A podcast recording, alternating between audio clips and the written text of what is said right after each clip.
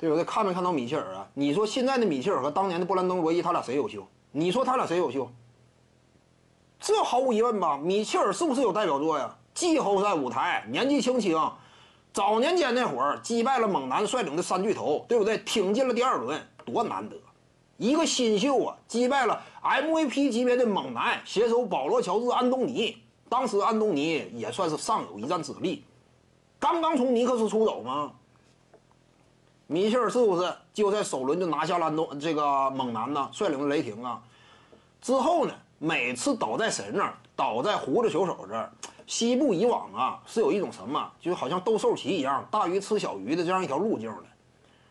米切尔呢，被这个胡子球手吃掉啊，这玩意儿怎么讲？嘴没有人家大嘛，人家就把你给吞掉。胡子球手遇到这个斯通库里呢，就是被吞掉。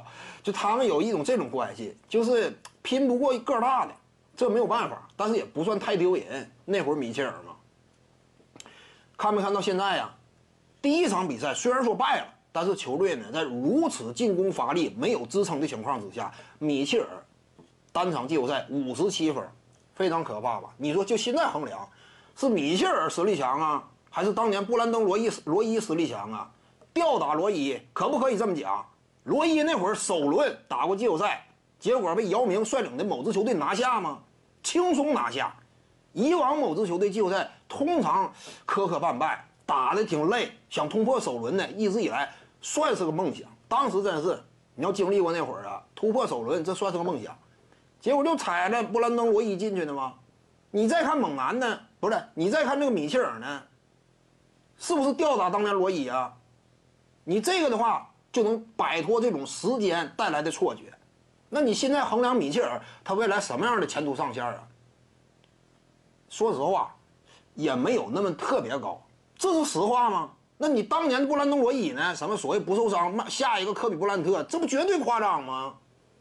当时也不是超级巨腕，只不过戛然而止，流星一般，让人叹息，给予了他很多褒奖，似乎说想象无限，但是更多呢空想。事实就这样吗？你对比一下就能够看清楚吗？到底当年什么层次呀？徐静宇的八堂表达课在喜马拉雅平台已经同步上线了，在专辑页面下您就可以找到它了。